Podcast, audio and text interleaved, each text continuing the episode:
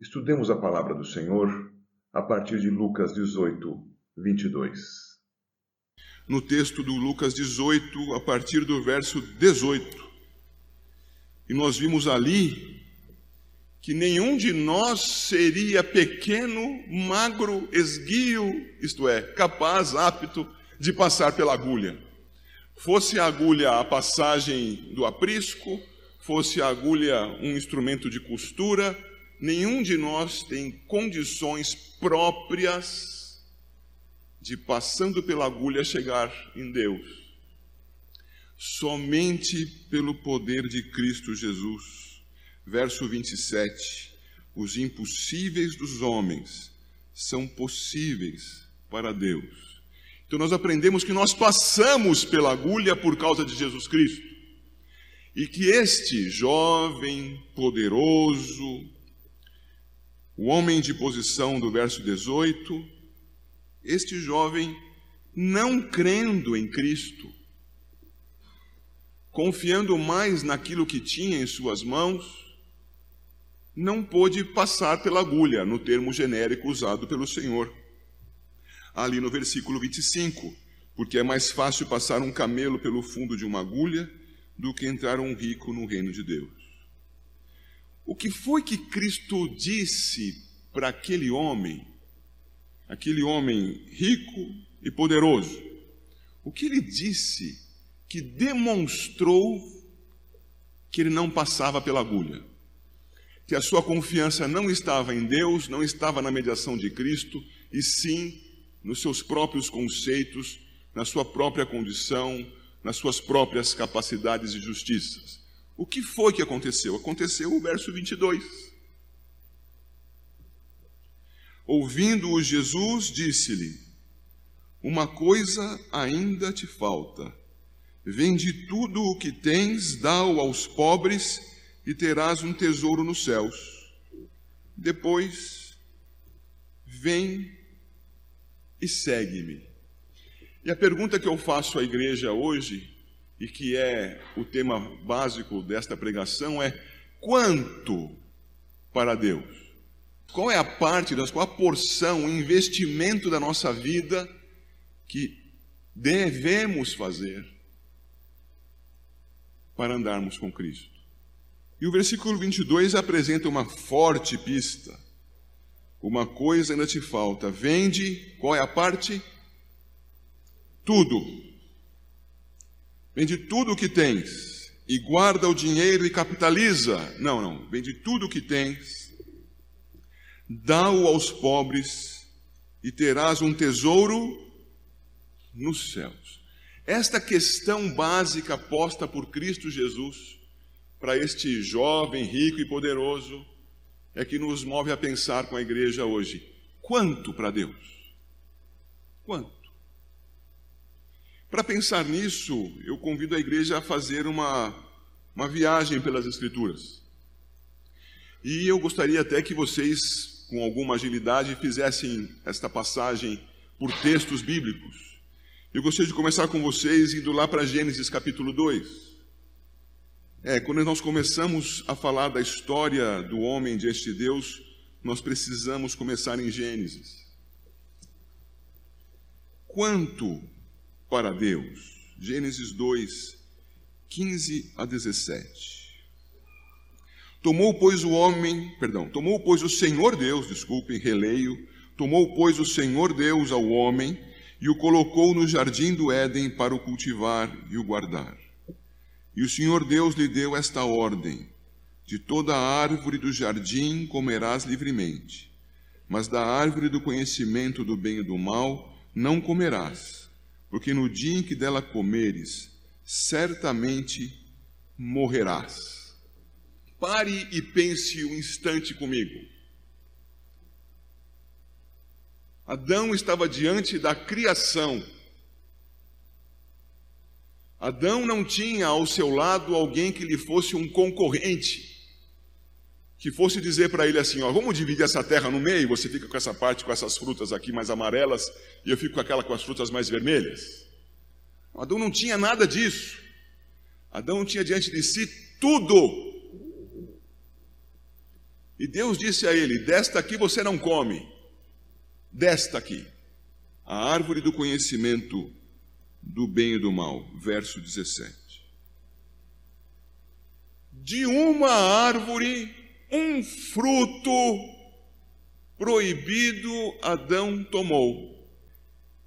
E diante daquele universo de frutas, de alimentos, um fruto bastou para quebrar o mandamento. Eu lhe pergunto: quanto de Adão deveria ser dado a Deus? 99%, 80%, 99,5%? O que significa no todo ao alcance da mão de Adão um fruto? Um, um fruto. O que significa? E pergunto de novo: quanto de Adão deveria ser dado a Deus? Eu avanço um pouquinho na Bíblia e vou para Gênesis capítulo 14.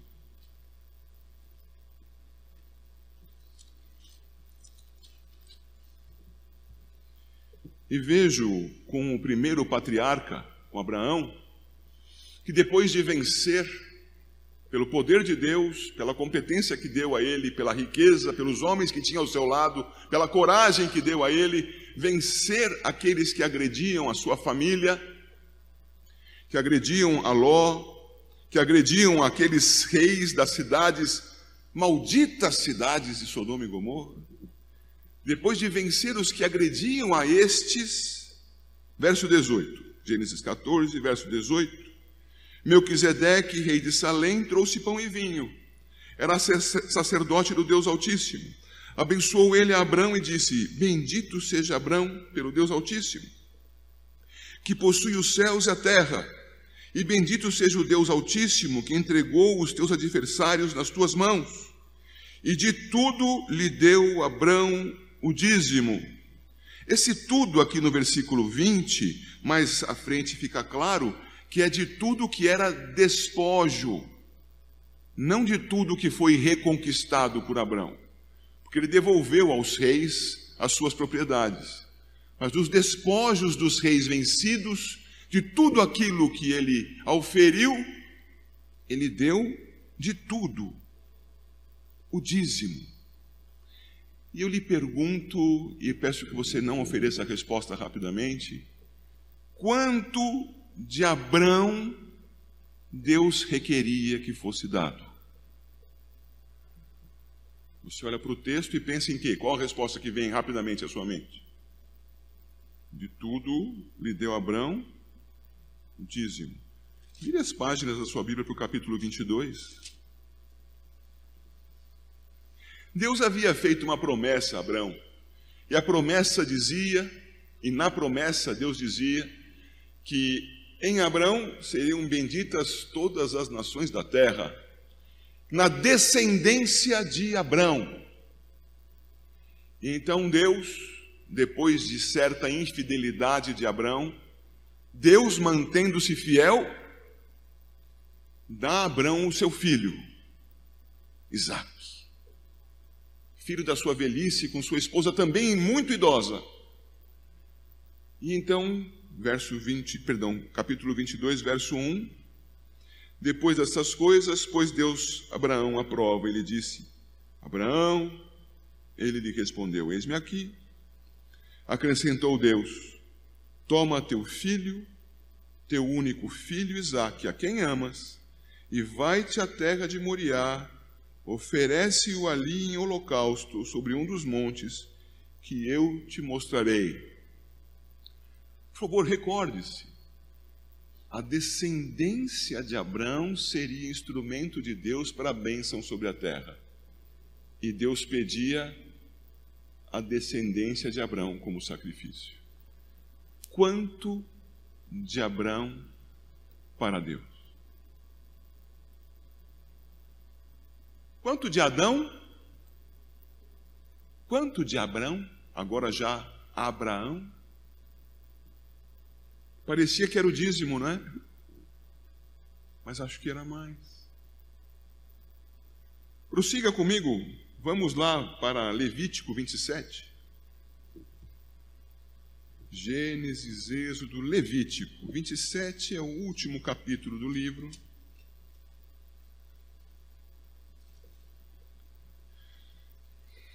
Versos 28 e 29. Está se tratando do resgate de certas coisas. Mas o Senhor vai tratar também de algo que não pode ser resgatado.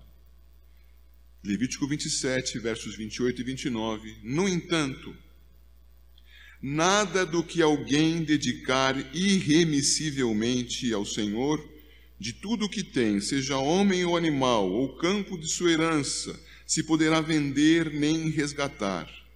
Toda coisa assim consagrada será santíssima ao Senhor. Ninguém que dentre os homens for dedicado irremissivelmente ao Senhor se poderá resgatar. Será morto. Se for feito um resgate de algo que não pode ser resgatado, será morto. Pense, por favor, no que a lei quer dizer com algo consagrado irremissivelmente. É aquela consagração plena é a consagração de toda a vida, de toda a existência, por vezes simbolizada em bens, em animais, mas sempre simbolizada apontando para aquele que se consagrava. Me consagro totalmente a Deus, não há remissão. Eu faço com você uma transposição. Quanto, quanto de você é redimido em Cristo Jesus? Quanto de você é consagrado a Cristo Jesus? Eu lhe pergunto, é do tipo irremissível? E sendo toda a sua vida consagrada a Deus, porque toda a sua vida foi resgatada por aquele que se sacrificou por nós na cruz, quanto de você tem sido desejado de volta. E segundo o texto que acabamos de ler, qual é o destino que deve ser dado àquele que, tendo se consagrado completamente, quer tomar de volta aquilo que consagrou? Você viu o texto? O texto diz: Ninguém que dentre os homens for dedicado irremissivelmente ao Senhor se poderá resgatar, será morto. Quanto para Deus? Quanto é dedicado a Deus? A resposta está sendo construída e ela tem uma palavra só curta como resposta, não é verdade? Quanto para Deus? Eu sigo adiante, meus irmãos, e vou para o primeiro livro das Crônicas 29 ouvir algo da boca do rei Davi. Passamos pelo tempo da criação, dos patriarcas, da lei. Agora vejamos as crônicas. Primeiro das crônicas, 29. É um momento grandioso em que Davi diz ao povo: Vamos ofertar a Deus para a edificação do templo templo que ele não poderia edificar, ele tinha suas mãos sujas de sangue. Isso não quer dizer que ele não havia sido justificado pelo mediador que ainda viria, mas quer dizer que ele tinha que dar lugar a outro, que sem a sua contaminação pública, edificasse a casa que fosse tomada como santa.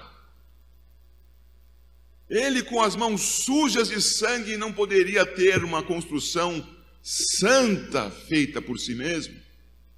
Você não, Davi, o teu filho vai edificar. Mas Davi pôde arrecadar fundos. E como foi que isso aconteceu? Segundo das Crônicas 29, 10 a 18. Pelo que Davi louvou ao Senhor perante a congregação toda e disse: Bendito és tu, Senhor, Deus de Israel, nosso Pai, de eternidade em eternidade. Teu, Senhor, é o poder, a grandeza, a honra, a vitória e a majestade, porque teu é tudo quanto há nos céus e na terra. Teu, Senhor, é o reino, e tu te exaltaste por chefe sobre todos. Riquezas e glória vêm de ti, tu dominas sobre tudo, na tua mão há força e poder, contigo está o engrandecer e a tudo dar força.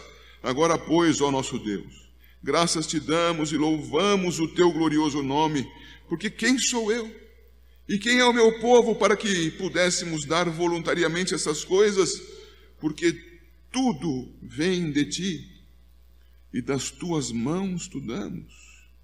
Porque somos estranhos diante de ti e peregrinos como todos os nossos pais.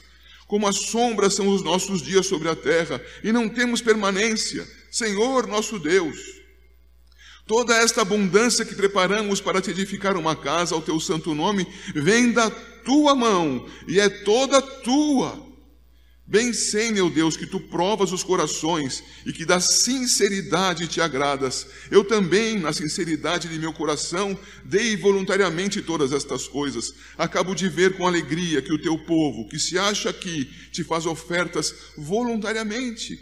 Senhor, Deus de nossos pais, Abraão, Isaque e Jacó, conserva para sempre no coração de teu povo essas disposições e pensamentos inclina-lhes o coração para contigo. Qual é a oração de Davi, meus irmãos? É de reconhecimento. Reconhecimento da sua incompetência, da sua pequenez, da sua fragilidade, mas também reconhecimento da graça de Deus, do poder de Deus, da soberania de Deus. O que, que é de Deus? Tudo então, Davi, sabendo que sendo tudo de Deus, ele também era de Deus. Sabendo que tudo era de Deus, o povo era de Deus. E aquilo que o povo dava e que Davi mesmo dava como oferta, também era antes do povo de Deus. Logo, Davi e o povo expressam com alegria dádivas diante de Deus. Dão aquilo que puderam dar, sabendo que o que deveriam dar era tudo. Quanto para Deus? Tudo. Tudo para Deus. Se Adão desse tudo, não deu, nunca jamais daria para cumprir o plano eterno, mas se imaginarmos a possibilidade, se ele desse tudo para Deus, jamais comeria do fruto. Se Abraão desse tudo para Deus, confiando em Deus, como a Epístola aos Hebreus diz, que ele faria, esperando reconquistar o seu filho dentre os mortos, confiante em Deus, Abraão foi até o monte e levantou o cutelo sobre seu filho, dando tudo o que o Senhor lhe dá? Vida, sua descendência preservada, a reafirmação das suas promessas, dando tudo, seria preservada a vida daquele que cumprisse a lei. Não cumprimos. Cristo fez em nosso lugar, aleluia. Davi reconhece: tudo é de Deus, tudo deve ser entregue a Deus. Nós, o povo todo, as nossas coisas. Quanto para Deus, tudo, tudo dado a Deus como gratidão, tudo dado a Deus porque Ele é digno de receber de nós tudo o que somos. Vamos avançar muito na Bíblia agora para a primeira epístola de Paulo aos Coríntios. Vamos ao capítulo 6 dessa epístola. Cristo encarna, faz o seu ministério de redenção indo à cruz e deixando vazias a cruz e o sepulcro. Então o apóstolo Paulo, no capítulo 6, falando da pureza da nossa vida, pureza particularmente no campo sexual, vai mencionar no verso 19, 1 Coríntios 6, 19: Acaso não sabeis que o vosso corpo é santuário do Espírito Santo que está em vós? O qual tendes da parte de Deus, e que não sois de vós mesmos. Percebam, irmãos, que a noção de Paulo é a mesma noção de Davi. Mas aqui ampliando o conceito para além daquilo que se pega, além daquilo que se dá, o ser humano todo, a completude do seu ser, somos totalmente de Deus, somos santuário de Deus, templos do Espírito Santo. E o mesmo Paulo, indo agora para o capítulo 6, não da Epístola aos Coríntios, mas aos Romanos, vai dizer, versículos 15 a 18, Romanos 6, de 15 a 18, o mesmo autor, a mesma inspiração. Romanos 6, 15 a 18. E daí? Havemos de pecar porque não estamos debaixo da lei e sim da graça? De modo nenhum. Não sabeis que daquele a quem vos ofereceis como servos para obediência, desse mesmo a quem obedeceis sois servos, seja do pecado para a morte, ou da obediência para a justiça? Mas graças a Deus, porque outrora escravos do pecado, contudo viestes a obedecer de coração à forma de doutrina a que fostes entregues, e uma vez libertados do pecado, fostes feitos servos da justiça. Eu pergunto a você: quanto, quanto de nós foi feito servo da justiça? Porque se nós nos entregarmos à obediência do pecado, nós não seremos servos de dois senhores, não é verdade? Quanto de nós ao serviço do Senhor? Quanto de nós foi feito servo da doutrina, servo da justiça? Quanto? Quanto para Deus? Nosso Senhor Jesus, Lucas 22. retornando ao nosso texto, da onde saímos. Lucas 22. No verso 42, diz o que ele estava disposto a dar se Deus assim dissesse que deveria ser feito. Recordamos disso duas semanas atrás. Eis aqui Jesus, Lucas 22, 42, dizendo: Pai, se queres, passa de mim este cálice, contudo, não se faça a minha vontade, sim. Quanto, quanto para Deus? Está claro, irmãos? Quanto para Deus? É o Senhor Jesus que vai dizer, meus irmãos, que nós devemos tomar certa atitude diante da vida. E agora eu peço a você que vá para Mateus capítulo 6.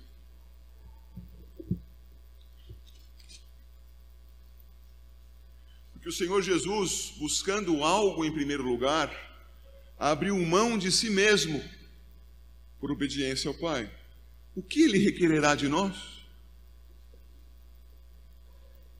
Mateus 6, 32 e 33. Porque os gentios é que procuram todas estas coisas. Que coisas? As do verso 31, que comeremos, que beberemos, que nos vestiremos. Os gentios é que procuram todas essas coisas. Sigo no 32, pois o vosso Pai Celeste sabe que necessitais de todas elas. Buscai, pois, em primeiro lugar o seu reino e a sua justiça. E todas estas coisas vos serão acrescentadas. Irmãos, buscar o reino de Deus em primeiro lugar é buscá-lo com inteireza de ser. Nós costumamos dizer, e creio que erramos ao fazê-lo, que buscar ao reino de Deus em primeiro lugar é colocá-lo numa posição e fazer uma lista depois daquela. Primeiro Deus, depois, depois, depois. Acontece, irmãos, que buscando em primeiro lugar o reino de Deus e a sua justiça, todas as demais buscas serão moduladas por esta busca inicial. Logo, em todas as demais buscas, estaremos buscando antes, em primeiro lugar, o que? O reino de Deus e a sua justiça. A busca do reino de Deus e sua justiça deve ser condutora do meu relacionamento de trabalho, do meu relacionamento de família, do aquilo que eu assisto na TV, daquilo que eu vejo no meu celular. naquilo em que invisto o meu dinheiro. Por quê? Porque tudo, tudo é para Ele. Eu inteiro e tudo que faço. E para que não haja dúvida a esse respeito, eu volto para Lucas, para o capítulo 9. Eu sei que você está ficando cansado de ir para lá e para cá na sua Bíblia, mas creia-me, é na Bíblia que nós encontramos o ensino. Eu peço a você que persevere. Lucas 9, versos 23 a 27.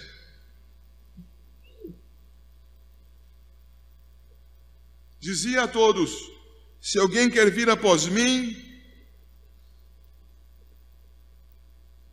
e aí? Que diz? mas só um pouquinho. Negue-se parcialmente, ou negue-se bastante, mas não precisa ser tudo. Posso dizer isso com base nesse texto? A si mesmo se negue, dia a dia, não, dia a dia é demais, por muito tempo, por algum tempo, com alguma frequência. É isso que eu posso ler nesse texto? A si mesmo se negue, dia a dia, tome a sua cruz e siga-me. Isto não é coisa para de vez em quando, irmãos.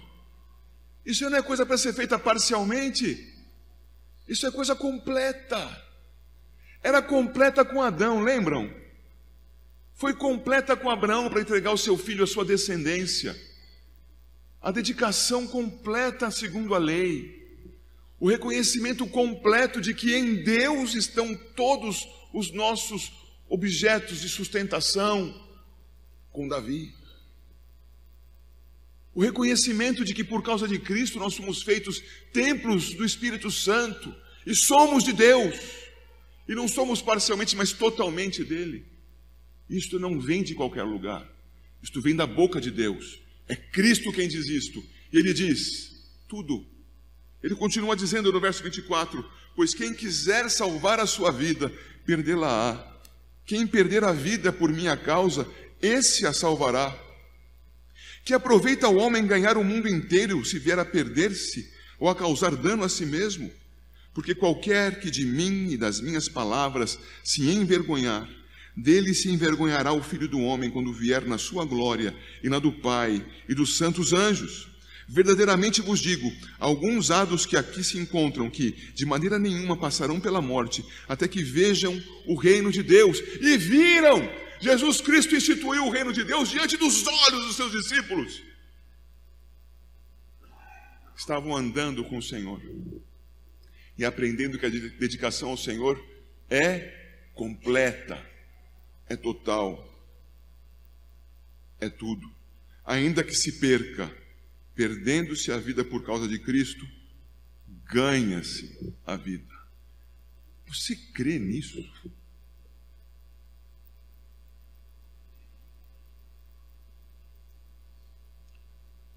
Lucas 18, 22.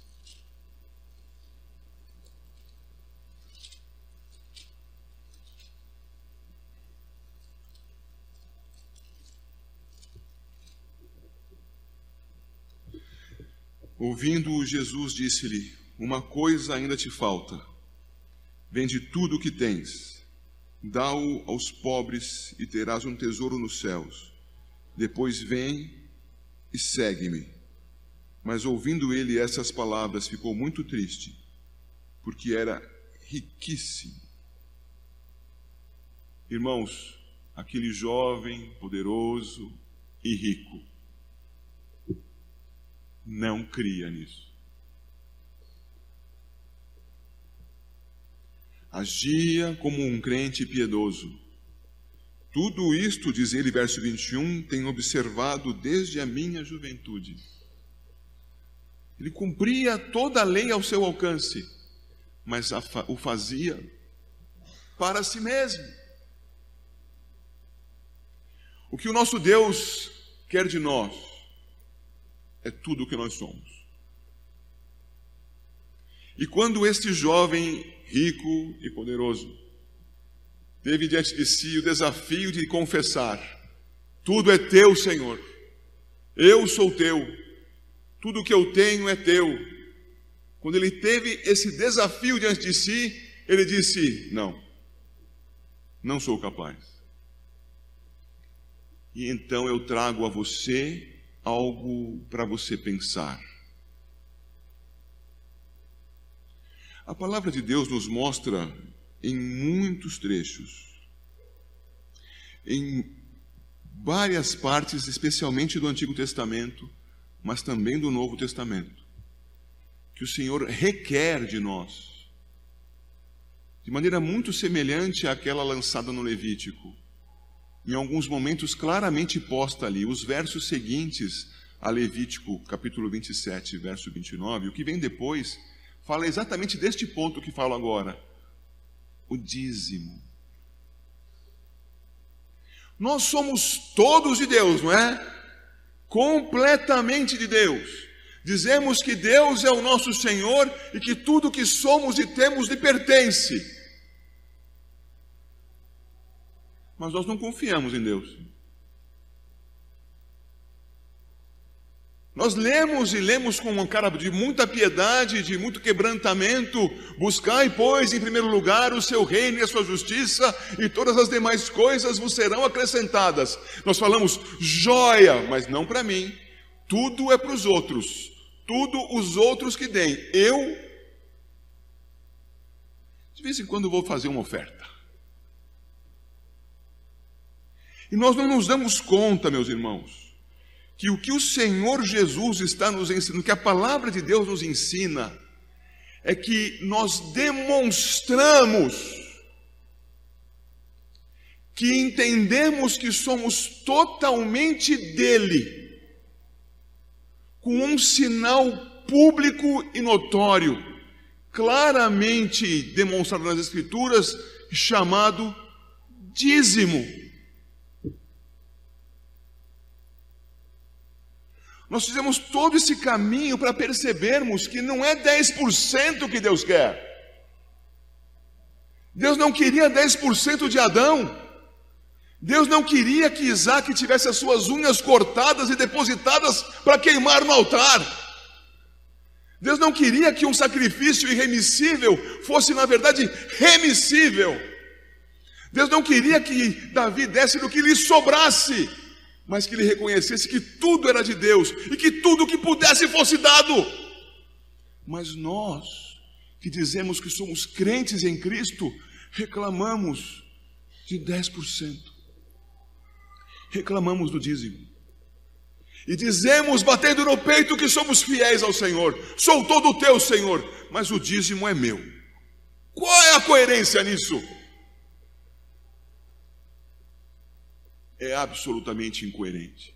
O triste nisso tudo, irmãos, é que se você não segue ao Senhor Jesus da cruz, que disse ao Pai: Pai, se queres, passa de mim esse cálice, seja feita a tua vontade, a vontade do Pai era a cruz, entrega total.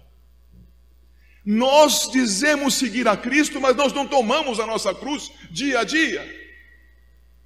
E quando chega o momento de apresentar algo representativo, dízimo, nós achamos que é injusto. Quanto de você é para Deus? Deus te abençoe.